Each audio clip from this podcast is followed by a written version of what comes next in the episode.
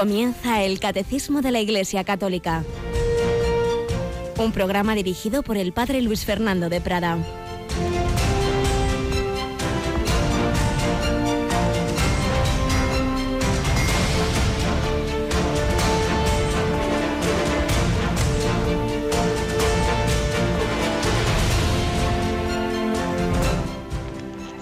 Cristo ha resucitado, aleluya verdaderamente ha resucitado. Aleluya, aleluya. Bueno, Cristina, buenos días. Buenos días, Padre. En esta octava de Pascua vamos a saludarnos como los cristianos de Oriente cuando se encuentran. ¿Te parece, verdad que sí? La verdad es que es un saludo que no deberíamos olvidar nunca y menos en esta octava. Claro que sí, un cristiano se encuentra con otro y le da la verdadera noticia que hace que seamos cristianos, que da sentido a nuestra vida, que da sentido al mundo, que da sentido al dolor, a la muerte, porque nos indica que no tienen la última palabra, que sí, que estamos en un mundo limitado, en camino hacia una plenitud, pero que, como Jesús explica a los de Maus, era necesario pasar por ahí para llegar a la gloria.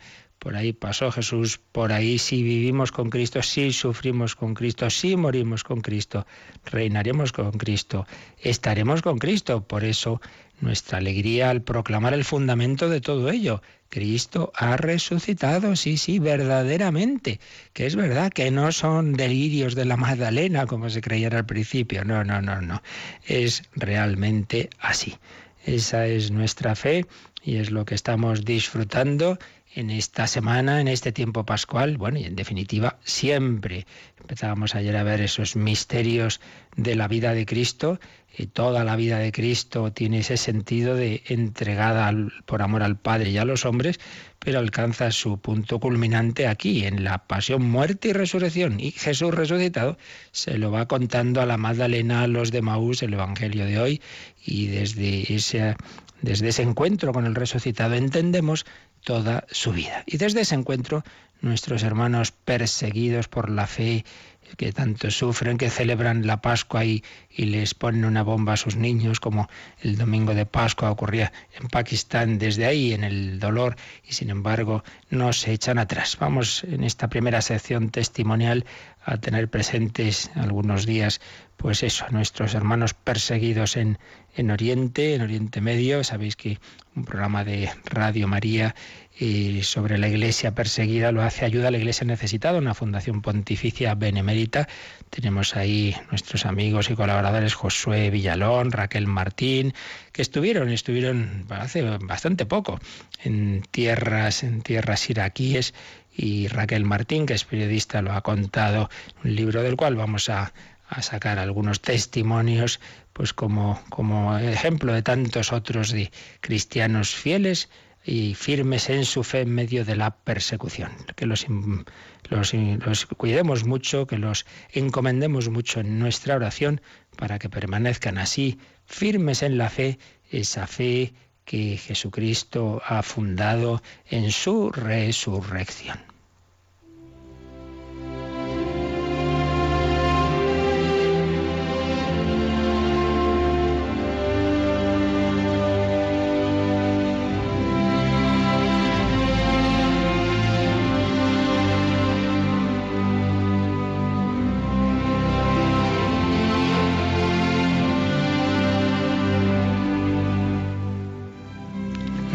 Voluntaria de programación, Raquel Martín, de Ayuda a la Iglesia Necesitada, y otros compañeros de esa Fundación Pontificia estuvieron en marzo de 2015 visitando las comunidades caldeas del Kurdistán que habían huido de los terroristas del autoproclamado Estado Islámico, el Daesh, el ISIS. Visitaron esas comunidades, encontraron historias tremendas, un pueblo cristiano que sufrió tantísimo en la primavera y el verano de 2014, que tuvieron que huir de sus localidades de origen, tuvieron que refugiarse en Erbil, Erbil, perdón, Duok, Alcos y otras localidades kurdas, o otros han tenido que, emigrar a, a naciones de Occidente, a naciones más lejanas. Escribe en el prólogo del libro en el que relata todo esto, Raquel Martín, antes de que sea demasiado tarde, escribe, incluso teniendo en cuenta la extrema gravedad de los hechos, Lo más destacable, lo que constituye el mayor valor de estas historias, es el modo en que vivieron estos acontecimientos sus protagonistas, los cristianos perseguidos. Todos ellos mantuvieron una fidelidad a Jesucristo conmovedora. Para mí, totalmente novedosa. Yo nunca había conocido a un solo cristiano en toda mi vida que hubiera decidido libremente perderlo todo menos su fe en Jesús de Nazaret. De hecho, ni uno solo de los cristianos de Irak ha apostatado de su fe, ni uno.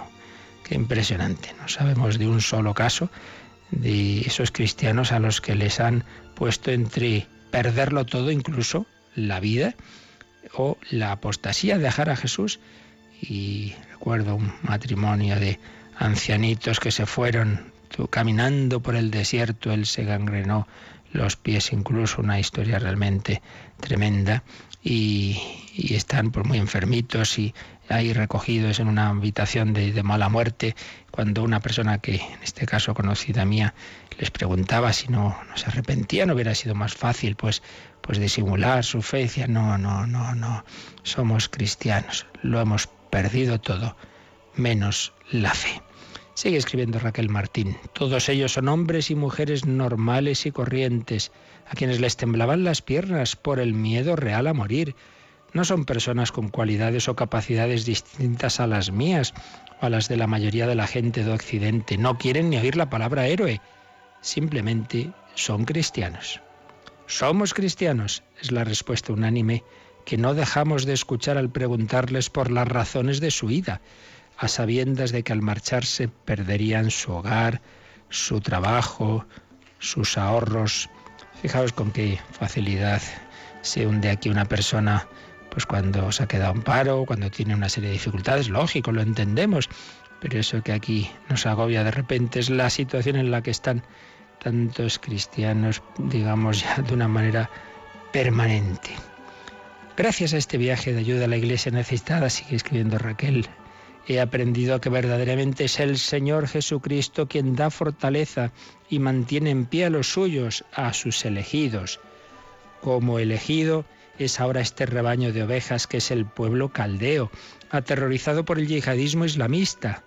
Qué cercana y verdadera debe de ser la relación con Jesús para fiarse y abandonarlo todo por Él.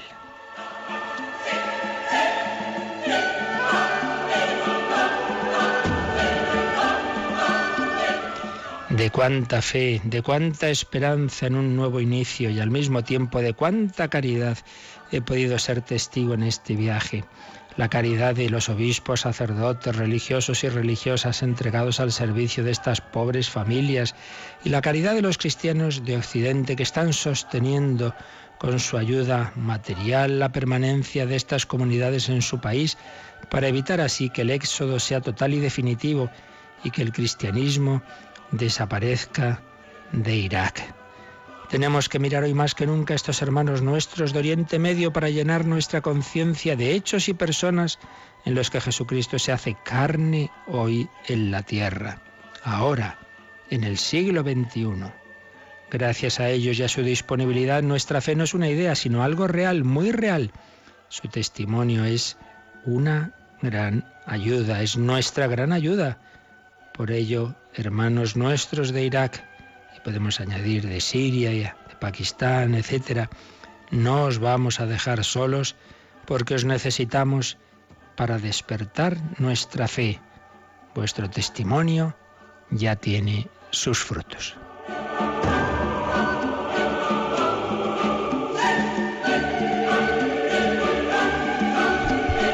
Pues sí, la Iglesia siempre perseguida desde las primeras persecuciones en Tierra Santa, luego las del Imperio Romano, luego pues luchas con tantos poderes de este mundo, incluso a veces supuestamente cristianos, pero que querían sojuzgar a la jerarquía de la Iglesia.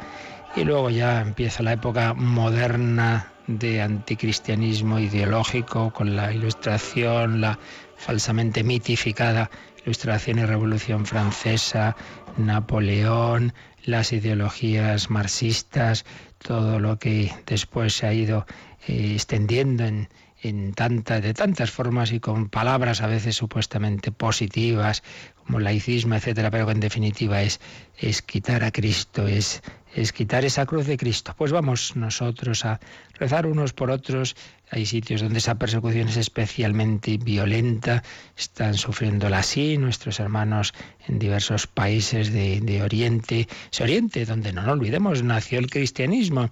Pues apoyémosles con nuestra oración, con nuestra ayuda material, seamos instrumentos de caridad para que la fe se, también permanezca en esos lugares en que se realizaron los hechos de nuestra redención.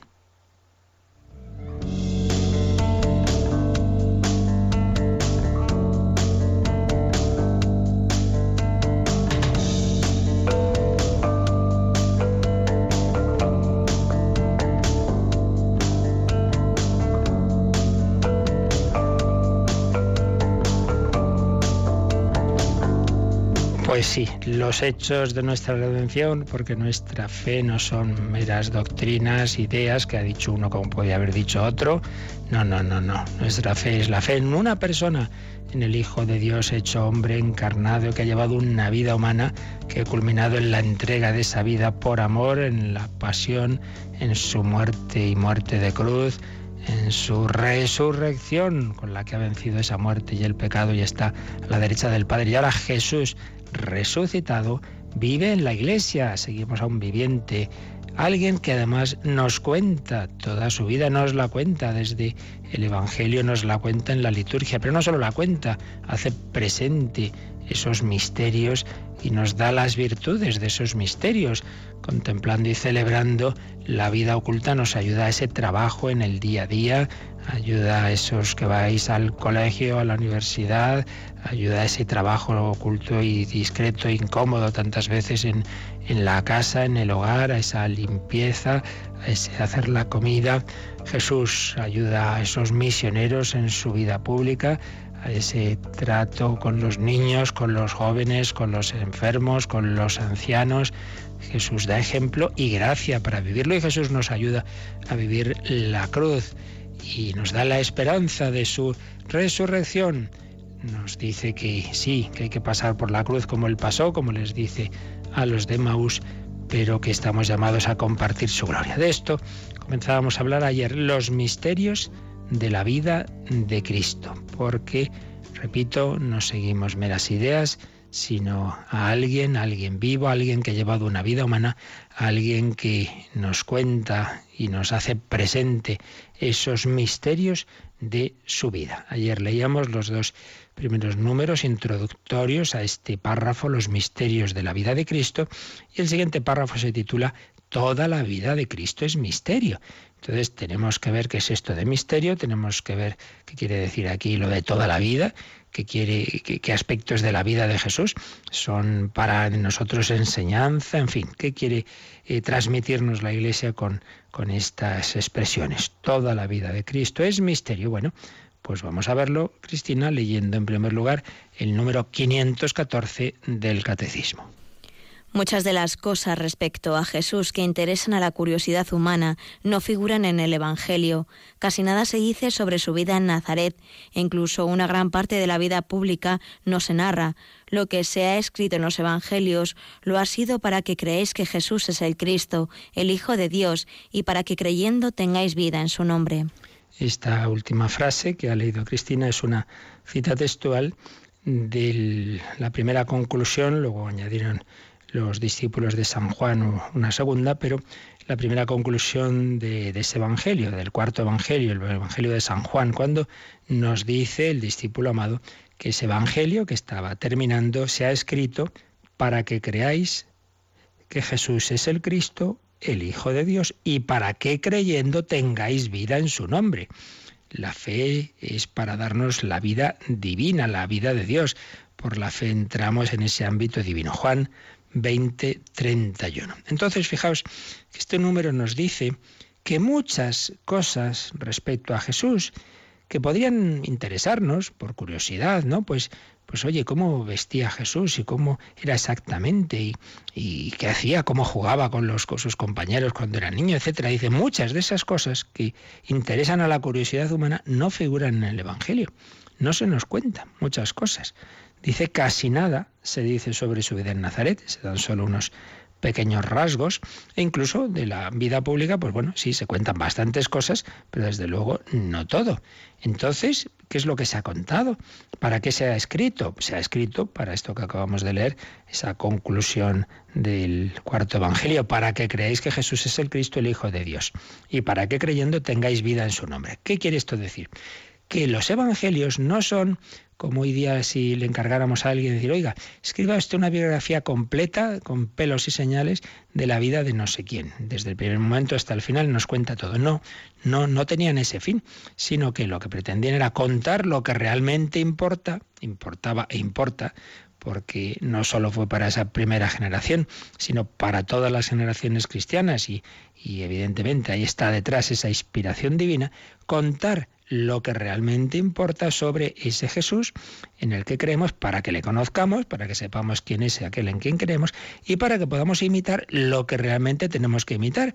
Entonces podemos pensar que muy probablemente la divina providencia ha hecho que no solo nos dieran esos detalles que, nos gustaría por curiosidad de cómo hacía esto, de cómo hacía el otro, porque si no, pues quizá podíamos caer en eso, en pretender una especie de imitacionismo externo de detalles. Ah, pues si Jesús llevaba tales pues a todo cristiano tiene que ir con sandalias. Si Jesús llevaba el pelo así, todo, pues no, no. Esas son cuestiones que no son las que realmente importan. Jesús pues las tuvo que vivir de una forma porque se ha encarnado en una época concreta, ha, seguido pues en general las, costumbres eh, y estilos de vida y, y de lenguaje, etcétera, etcétera, del momento, pero eso no es lo que realmente importa a la vida cristiana.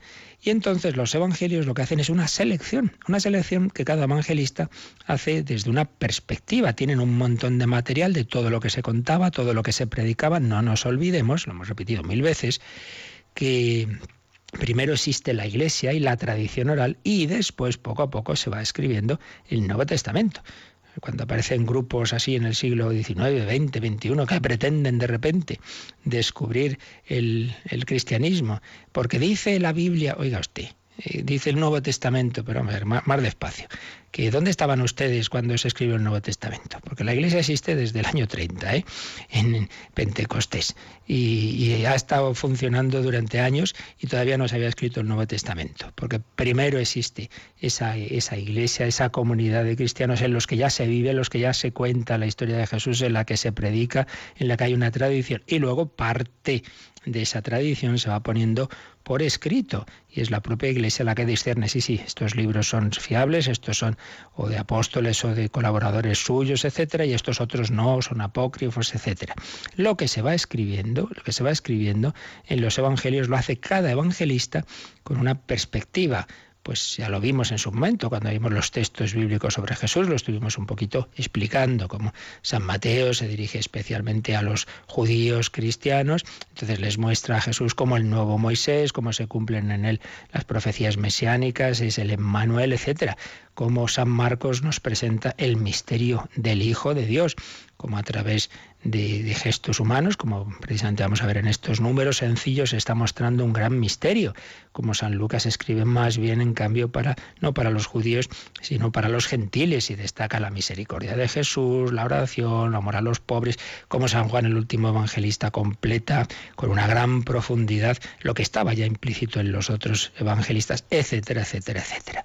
Es una selección, una selección de lo esencial de la vida de Jesús. Entonces ha habido primero los hechos de esa vida de Cristo, segundo la, tradición oral en la que todo eso se ha ido comentando, catequizando, etcétera, y tercero se ha ido poniendo por escrito. Son tres, tres niveles que ya señalaba la Constitución de Iberbun del Concilio Vaticano II, la vida y enseñanza de Jesús, la fe en Jesús de la comunidad eh, cristiana primitiva y la fijación por escrito de ese testimonio sobre Jesús. Todo ello está en continuidad. Por eso cuando se escriben cosas en la línea de que de que hay una separación entre lo que realmente eh, vivió Jesús, lo que luego se fue poniendo por escrito, pues eso desde luego no es lo que la Iglesia ha vivido y no es lo que creemos, ni tampoco lo que está, digamos, desde una perspectiva de investigación científica no tiene fundamento. Señala Monseñor Rico Pavés, eh, profesor de Cristología, ¿cómo podemos acercarnos entonces a la figura de Jesús armonizando la visión de la fe con la investigación histórica? Y responde, la teología patrística y medieval nos ofreció la respuesta al aplicar a Jesucristo la categoría de misterio. Misterio. Y es que los padres de la Iglesia pues llamaban misterio, fijaos, a toda realidad invisible que se manifiesta en signos y símbolos de forma visible. ¿Qué queremos decir con misterio? Misterios de la vida de Cristo. Todo en la vida de Cristo es misterio. Queremos decir que hay algo que vemos, hay algo visible, hay un pesebre, por ejemplo, en, Belén, hay unos pañales, muy bien, pero eso nos está hablando de algo invisible. Hay una realidad de fondo que se manifiesta a nosotros humanos que necesitamos algo tangible, se nos manifiesta de manera sensible. Y esto pues ya los primeros padres de la Iglesia, los primeros grandes autores, lo veían y lo decían. Teodoro de Mausuestia, por ejemplo, afirma que todo misterio es la manifestación en signos y símbolos de cosas invisibles e inefables. Por supuesto, el gran San Agustín, hablando en concreto de la Eucaristía, dirá, estas cosas se llaman sacramentos o misterios porque una cosa es lo que vemos y otra lo que creemos. Entonces, este sentido amplio de misterio lo van a aplicar esos primeros autores, grandes autores que llamamos los santos padres de la Iglesia, a realidades como la Sagrada Escritura. Por ejemplo, pues aquí vemos un texto humano, sí, pero un texto humano detrás del cual hay una inspiración divina.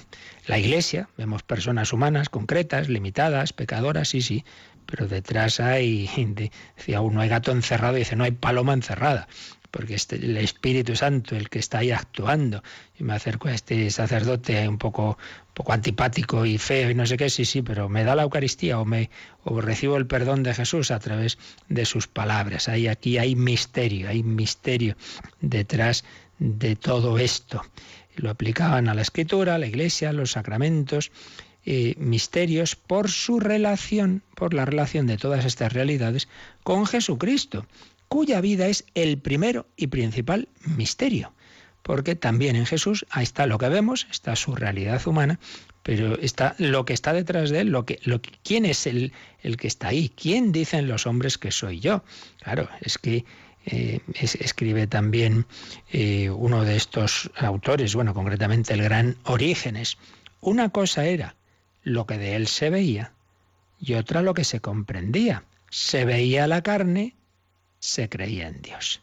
El verbo se ha hecho carne, ves un hombre, pero en realidad, Señor mío y Dios mío, dirá Santo Tomás. En ese hombre y en esas llagas, más allá de todo eso que vemos, está el misterio de Cristo. Pues bien, este, este concepto, esta noción de los santos padres y de, la teología medieval del misterio está presente en el catecismo de la Iglesia Católica, está en este apartado que estamos viendo ahora, que nos ofrece así una clave imprescindible para mostrar en armonía la persona de Jesús y su obra salvadora. Lo vamos a ir viendo en estos números, pero antes como síntesis podemos ver cómo lo sintetiza el compendio. El compendio del catecismo se pregunta, ¿en qué sentido toda la vida de Cristo es misterio? Y va, a responder el compendio en su número 101. Toda la vida de Cristo es acontecimiento de revelación. Lo que es visible en la vida terrena de Jesús conduce a su misterio invisible, sobre todo al misterio de su filiación divina. Quien me ha visto a mí, ha visto al Padre. Ves a ese hombre, pero detrás está que es el Hijo de Dios y que es tan Hijo de Dios que es igual que el Padre, por eso quien me ha visto a mí ha visto al Padre. Sigue diciendo el compendio. Asimismo, aunque la salvación nos viene plenamente con la cruz y la resurrección, la vida entera de Cristo es misterio de salvación porque todo, todo lo que Jesús ha hecho, dicho y sufrido, fijaos todo lo que Jesús ha hecho, dicho y sufrido, tenía como fin, tenía como fin salvar al hombre caído y restablecido en su vocación de Hijo de Dios. Toda la vida de Cristo es misterio, nos salva de una manera plena y digamos como culminación con su pasión, muerte y resurrección, pero en realidad toda la vida de Jesús es salvadora porque toda esa vida es un sí al Padre en una vida humana ordinaria, vivir en ese día a día, un sí al Padre y a los hombres en reparación de nuestros noes, del primer no, del pecado original y de todos los demás noes. Una vida salvadora, una vida eh, anunciada en el Antiguo Testamento, una redención que estaba anunciada de, por ese camino de cruz. Es lo que Jesús resucitado les va a decir a los discípulos de Maús que habían perdido la fe porque la poca que tenían por, por, la cruz y les dice, pero si era necesario, si por ahí tenía que pasar el Mesías, les cuenta un poco su propia vida, pero desde esa clave de la fe. Y eso es lo que eh, le pedimos al Señor, que al leer el Evangelio sea Él quien nos cuente quién es Él, lo que ha vivido por nosotros. Vamos a meditarlo un poquito escuchando a ese Jesús que hablaba con los de Maús y que quiere también hablar con nosotros al corazón, especialmente en la liturgia, en la meditación de la escritura. Jesús nos está hablando cada día.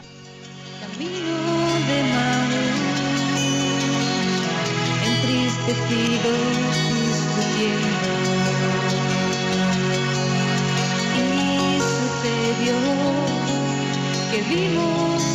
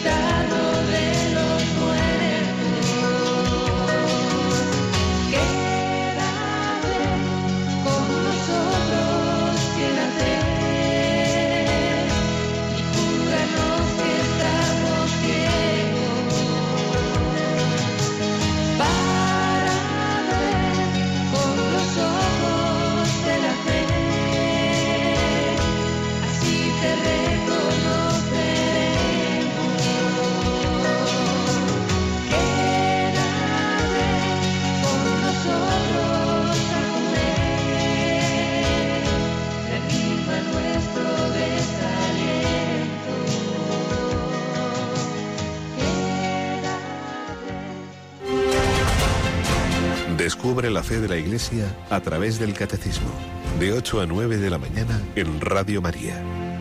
Quédate con nosotros, Señor Jesús, aumentanos la fe, enciende en nosotros el fuego de tu amor, como lo encendiste en aquellos discípulos, no estaba ardiendo nuestro corazón, ojalá nuestra meditación, nuestra oración, nuestra participación en la liturgia haga eso, encender nuestros corazones en tu conocimiento, amor y seguimiento. Qué importante es que todos los días, todos los días, leamos, pero no solo como una lectura así fría, sino en oración, en contemplación amorosa, esos evangelios escritos para encender la fe en nosotros.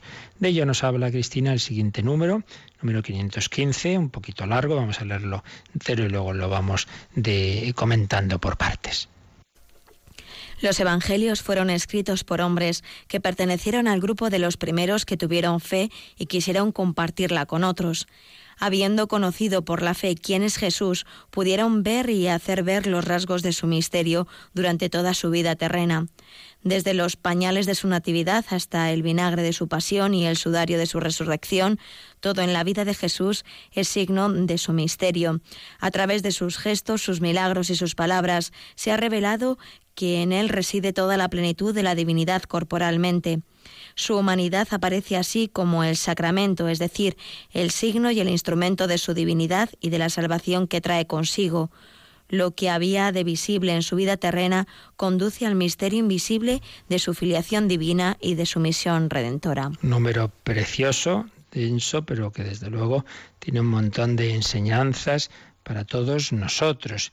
Los evangelios fueron escritos por hombres que pertenecieron al grupo de los primeros que tuvieron fe y quisieron compartirla con otros, que partir de ello. En efecto, los evangelios no son escritos por un periodista que aparece por ahí, un historiador que, bueno, indaga un poquito, no, no, sino por hombres que tienen fe en ese Jesús, que la tienen, que la comparten, que son, digamos, como predicadores o catequistas de lo que ellos mismos han vivido. En ese sentido, pues es una historia, una historia escrita por creyentes y para creyentes. ¿Eso significa que no sea objetiva? En absoluto, todo lo contrario. Al revés, quien más puede entender a Jesucristo es el que conoce ese misterio de fondo de ese Jesús, y no es que no se entera de nada de lo que está ocurriendo. Y además existen, ahí sí, criterios externos, digamos así, objetivos de historicidad, dentro de que en este campo nunca hablamos de, física y química, evidentemente, ¿no? Pero existen esos criterios que, se puede aplicar a cualquier obra y que te hacen pensar, hombre, esto es histórico, esto es mítico, esto tiene fundamento. No, desde luego si existen algunos libros en el mundo que se han estudiado hasta la última coma, vamos, con mucha diferencia los evangelios. Y entonces se ve que en ellos hay ese trasfondo histórico, pero no son escritos, ya digo, como una biografía. Por eso no encontramos determinados detalles. Hay cosas que aparentemente uno parece como que no cuadran, y es que los evangelistas no pretenden ese, ese orden. Bueno, primero fue esto y luego lo otro. Pues no les importa mucho si fue primero esto y lo otro. Lo que importa es lo que realmente ocurrió como algo que, que afecta a toda la humanidad, que nos iba a ayudar. Ese Jesús que cura al ciego, pues está enseñándome que también quiere curar la ceguera de mi alma, etc. Los evangelios fueron escritos por hombres que pertenecieron al grupo de los primeros que tuvieron fe y quisieron compartirla con otros. Habiendo conocido por la fe quién es Jesús, creían ya en ese Jesús resucitado, pero desde esa fe pudieron ver y hacer ver los rasgos de su misterio durante toda su vida terrena este Jesús resucitado, oye, ¿cómo fue su infancia? Entonces indagan y preguntan y todo hace pensar que sobre todo San Lucas pues va a preguntar ni más ni menos que a la Virgen María. Y claro, ya le cuenta la anunciación, le cuenta esos meses que, vivieron antes de nacer Jesús, el ir a Belén, etcétera, etcétera. Y entonces desde desde la fe en quién es ese Jesús, entonces vamos como reviviendo su historia, el ejemplo que os ponía ayer, ¿no? Esa, esa chica que se enamora de un chico y va teniendo cada vez más confianza y habla con sus padres y entonces está en casa de, él y la madre le enseña los álbumes de, de, fotos y le cuenta cómo era de pequeño y entonces desde el amor que le tiene ahora a ese chico, pues ese conocer su, su infancia, su juventud, pues le ayuda a crecer en el amor. Bueno, pues la Iglesia nos cuenta, nos cuenta en los Evangelios, nos cuenta en el Nuevo Testamento esa vida de Jesús al que ya hemos conocido en, la fe, en la experiencia pascual, ese Jesús resucitado, pero queremos conocerle pues desde el principio, entonces desde los pañales de su natividad, dice el catecismo, hasta el vinagre de su pasión y el sudario de la resurrección, todo en la vida de Jesús es signo de su misterio. Claro, ahora ya, sabiendo que ese que es el que ha resucitado, que ha confirmado su resurrección, que es el Hijo eterno del Padre, quien me ha visto a mí, ha visto al Padre hecho hombre por nosotros, pues entonces ahora ya vamos, digamos, como que es un mosaico que ahora todo va cuadrando.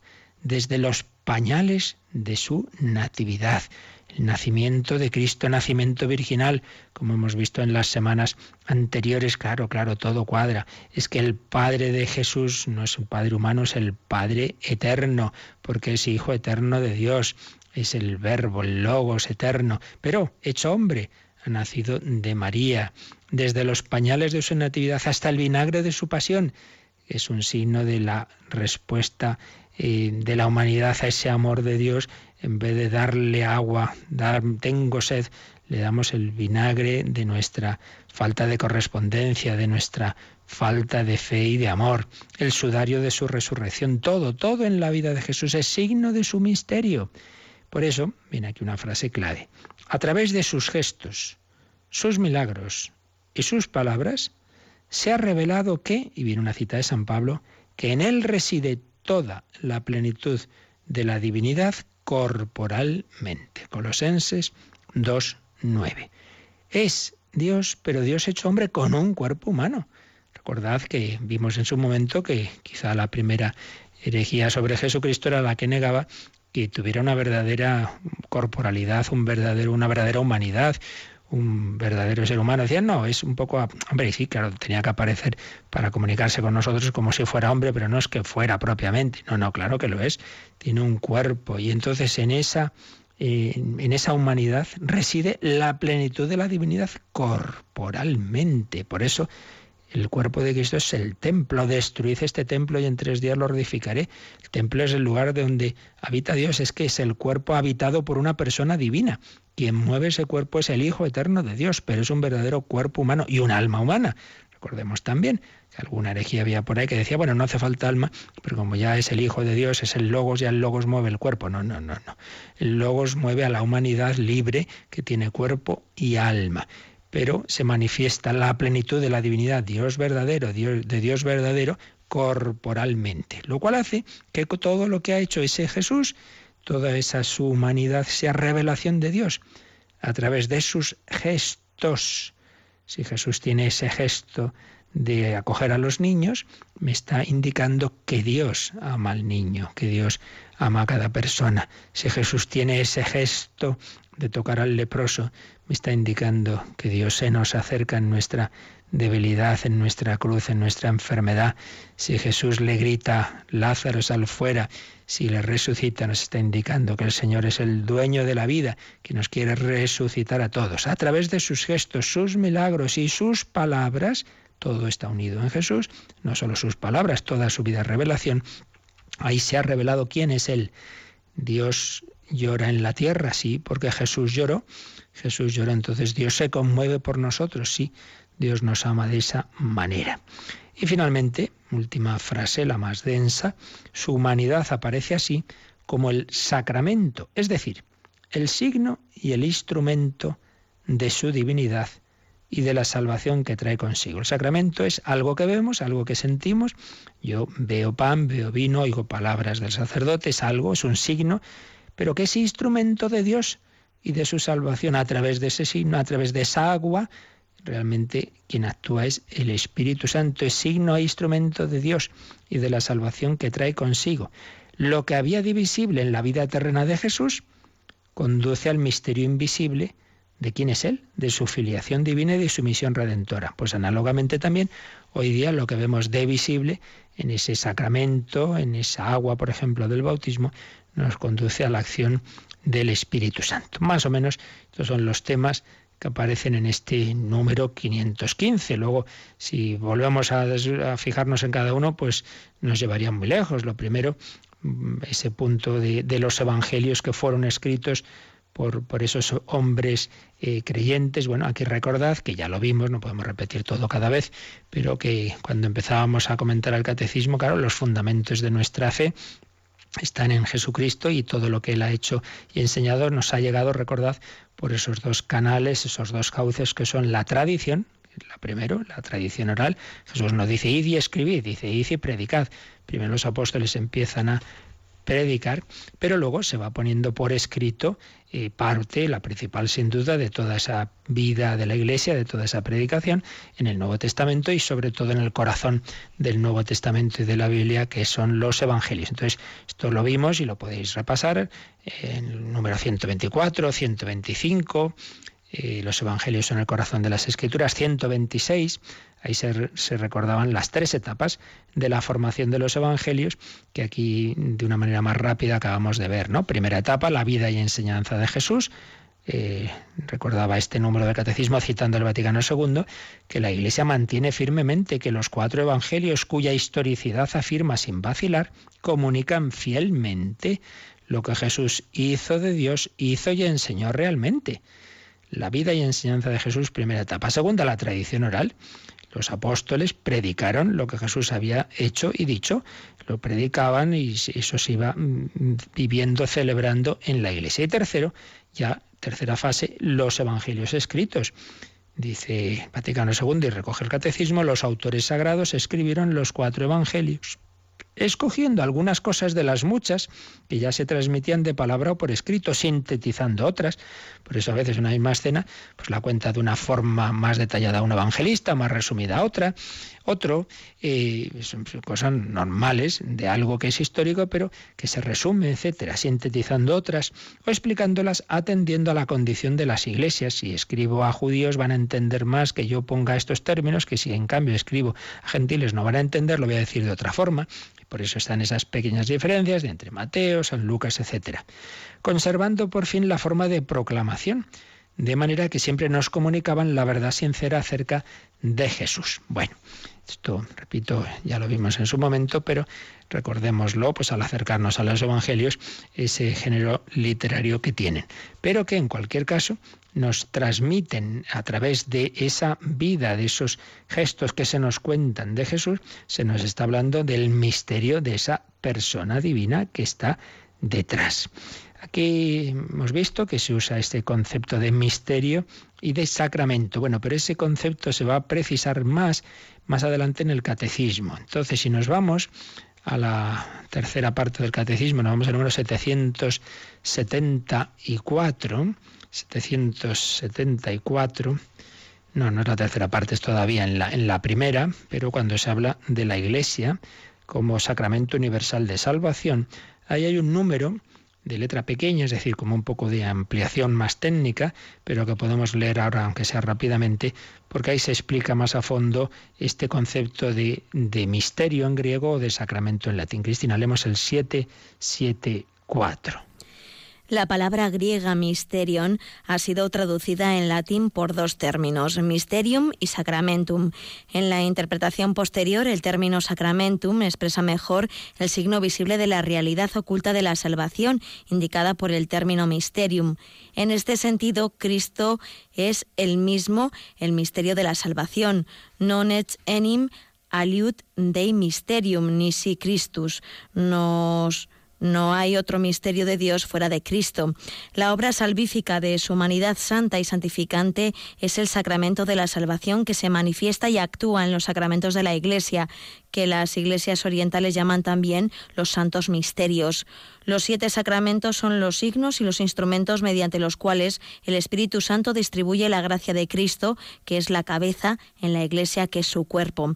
La Iglesia contiene, por tanto, y comunica la gracia invisible que ella significa. En este sentido analógico, ella es llamada sacramento. Es un número denso que conviene que leáis con calma, el 774, porque aquí nos hemos podido perder un poco, pero bueno, básicamente eh, se nos dice lo siguiente. Primero, eh, las palabras, el origen de ellas está una palabra griega, mysterion, mysterion, que se tradujo en latín por otros dos términos, mysterium, acaban um, y sacramentum.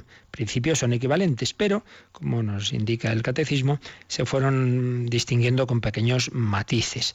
Sacramentum para expresar el signo visible, mientras que mysterium lo invisible. Pongamos un ejemplo muy sencillo un niño quiere a su madre, eso, no, yo no veo el amor del niño a su madre, no lo veo. Lo que veo que es el beso que le da.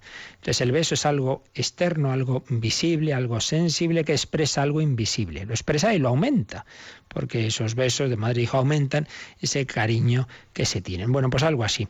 Eh, siempre hay una realidad invisible, que Jesús es Dios, yo eso no lo veo, veo al hombre, pero esa divinidad de Cristo se expresa en su humanidad. Eh, yo veo pan, Sí, yo veo pan, pero lo que está realmente es el cuerpo de Cristo. Yo veo a un hombre, sí, pero cuando yo digo yo te absuelvo de tus pecados, quien me perdona es, es realmente Dios. Entonces, el misterio es lo oculto que está ahí. El sacramento es lo visible a través de lo cual ocurre algo real, hay una acción eficaz. Entonces esta palabra se puede aplicar en un sentido básico, es ante todo es Jesucristo, es el, el sacramento por excelencia, porque es alguien humano, una humanidad a través de la cual es Dios, es, es, Dios quien está ahí y es a través de ella es Dios quien actúa. Es Cristo sacramento, protosacramento, el sacramento fundamental. Cristo ha fundado la Iglesia, entonces Iglesia sacramento universal de salvación, porque lo mismo, yo veo en la Iglesia personas, veo, veo realidades concretas, pero a través de ellas quien está ahí es Jesucristo detrás. Entonces, Iglesia, Sacramento Universal de Salvación. Y a su vez, la Iglesia tiene como, como siete dedos, siete dedos con los que nos toca, que son, bueno, la verdad que tiene más, porque son muchas realidades, en un sentido amplio de la palabra sacramento, muchas realidades sensibles que vemos, que oímos, a través de las cuales recibimos la gracia de Dios, pero especialísimamente hay siete realidades instituidas por Jesucristo que llamamos los siete sacramentos, que son los signos e instrumentos mediante los cuales el Espíritu Santo distribuye la gracia de Cristo, que es la cabeza. Por tanto, Cristo, sacramento originario, protosacramento, la comunicación de Dios a la humanidad en el hombre Cristo Jesús, la Iglesia, sacramento universal de salvación, porque es Jesucristo quien realmente actúa en ella, quien a vosotros escucha, a mí me escucha, a quienes retengáis los, los pecados, a quienes perdonéis los pecados, Dios se los perdona, etc. Y luego, dentro de la Iglesia, Sacramento Universal de Salvación, los siete sacramentos. Esta es un poco la dinámica y al acercarnos a Jesús, cualquier eh, gesto humano de los que nos han contado los evangelios, que ya hemos dicho que no nos han contado muchas cosas, porque esas no tienen relevancia para nuestra vida. Lo que nos han contado es lo que realmente importa para nuestra fe.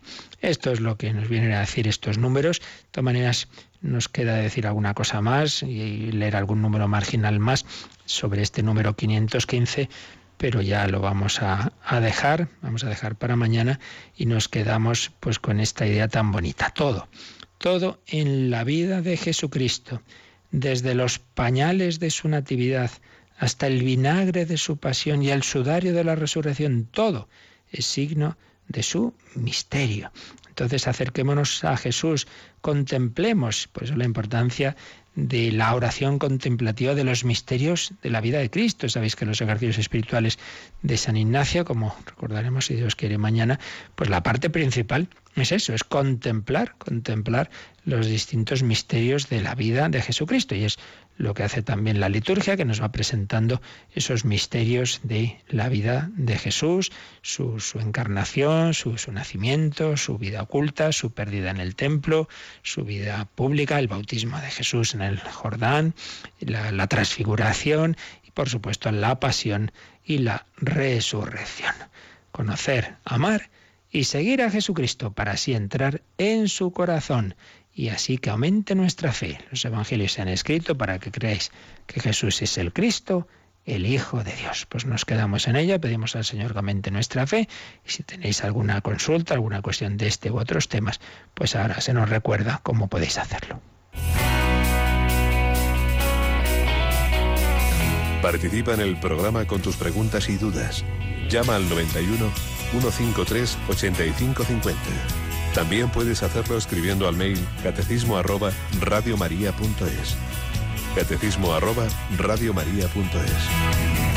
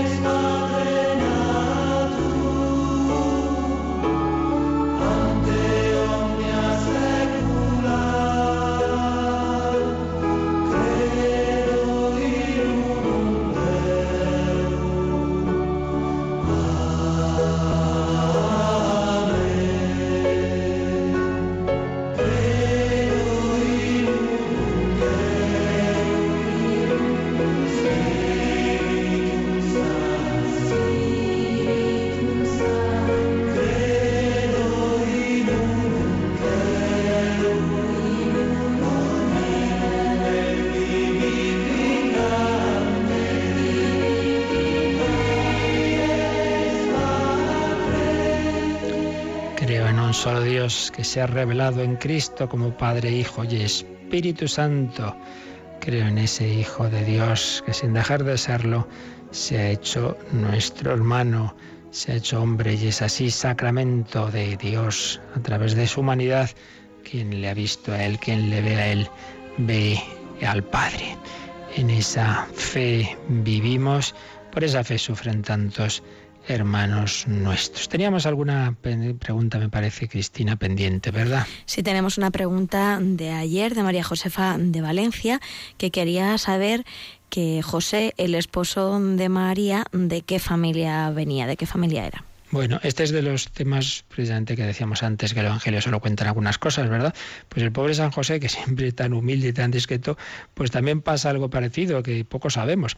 Sin embargo, sí que hay un detalle que muchas veces no hemos caído en la cuenta. Yo creo que si preguntamos a alguien, oye, ¿quiénes son los abuelos de Jesús? Diríamos, hombre, según la tradición, San Joaquín y Santa Ana, porque la Iglesia así recuerda y celebra a los padres de la Virgen María. ¿Y de San José qué? Pues parece que nada. Y sin embargo, Fijaos que en la genealogía de Jesús se nos dice, se va contando una de las genealogías, ¿no? la de San Mateo, que va por esa línea que llega a San José y dice, eh, tal engendró a Jacob, Jacob engendró a José, el esposo de María, de la cual nació Cristo. Por tanto, sabemos cómo se llamaba el padre de San José, se llamaba Jacob. Entonces, sabemos, por un lado, que era de la familia de David, no sabemos exactamente por qué, no tenemos el detalle, pues bueno, un, un descendiente colateral, suponemos, de una rama venida menos, pero en definitiva de la familia del rey David, claro, por eso eh, es tan importante también ese, que San José pone el nombre a Jesús y le transmite ese, esa, esa, filiación, que se cumple, que el Mesías es hijo de David. Pero luego, en concreto, sabemos que su padre se llamaba eh, Jacob, lo cual, por cierto, recuerda a aquel famoso patriarca José de Egipto, que era hijo de Jacob también. Jacob que tiene aquellos doce hijos, luego bueno, serán trece, con Benjamín. Entonces Jacob, padre de José, pues también. eh, eso es el Antiguo Testamento, pues luego en el Nuevo otro Jacob, padre de nuestro San José. Eso es lo que sabemos, que es de la familia de David y que su padre se llamaba Jacob. Por tanto, conocemos el nombre de un abuelo de Jesús al que no solemos tener muy presente. Yo, hay, hay ese misterio también, ¿verdad?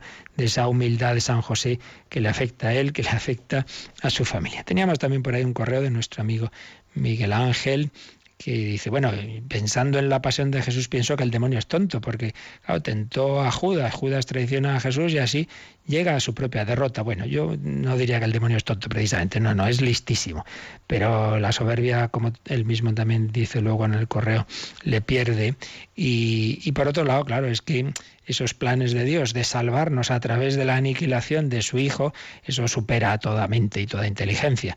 Entonces, pues seguramente, claro, no, no era consciente de que tramando la muerte de Jesús, realmente lo que parecía su victoria iba a ser su derrota. Iba a ser su derrota y ha sido su derrota. Cristo ha vencido al mal dejándose matar, dejándose digamos, derrotar aparentemente por sus enemigos, en realidad yo he vencido al mundo. Misterio de la vida de Jesús, misterio de su pasión y de su resurrección. Pues seguiremos hablando de todo ello, seguiremos celebrando esta octava de Pascua, Jesús resucitado, que nos cuenta su vida, que nos cuenta su infancia, su vida pública, su pasión, como se los dijo a los de Maús, como camino para nuestra salvación y ahora en un sacramental, no sacramento, pero sí sacramental gesto de la Iglesia a través de la cual es Dios mismo quien actúa, que es la bendición,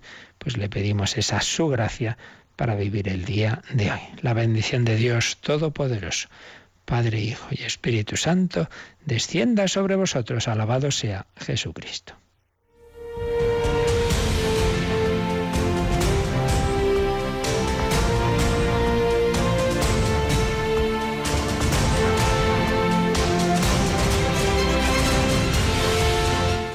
Han escuchado en Radio María el Catecismo de la Iglesia Católica. Un programa dirigido por el Padre Luis Fernando de Prada.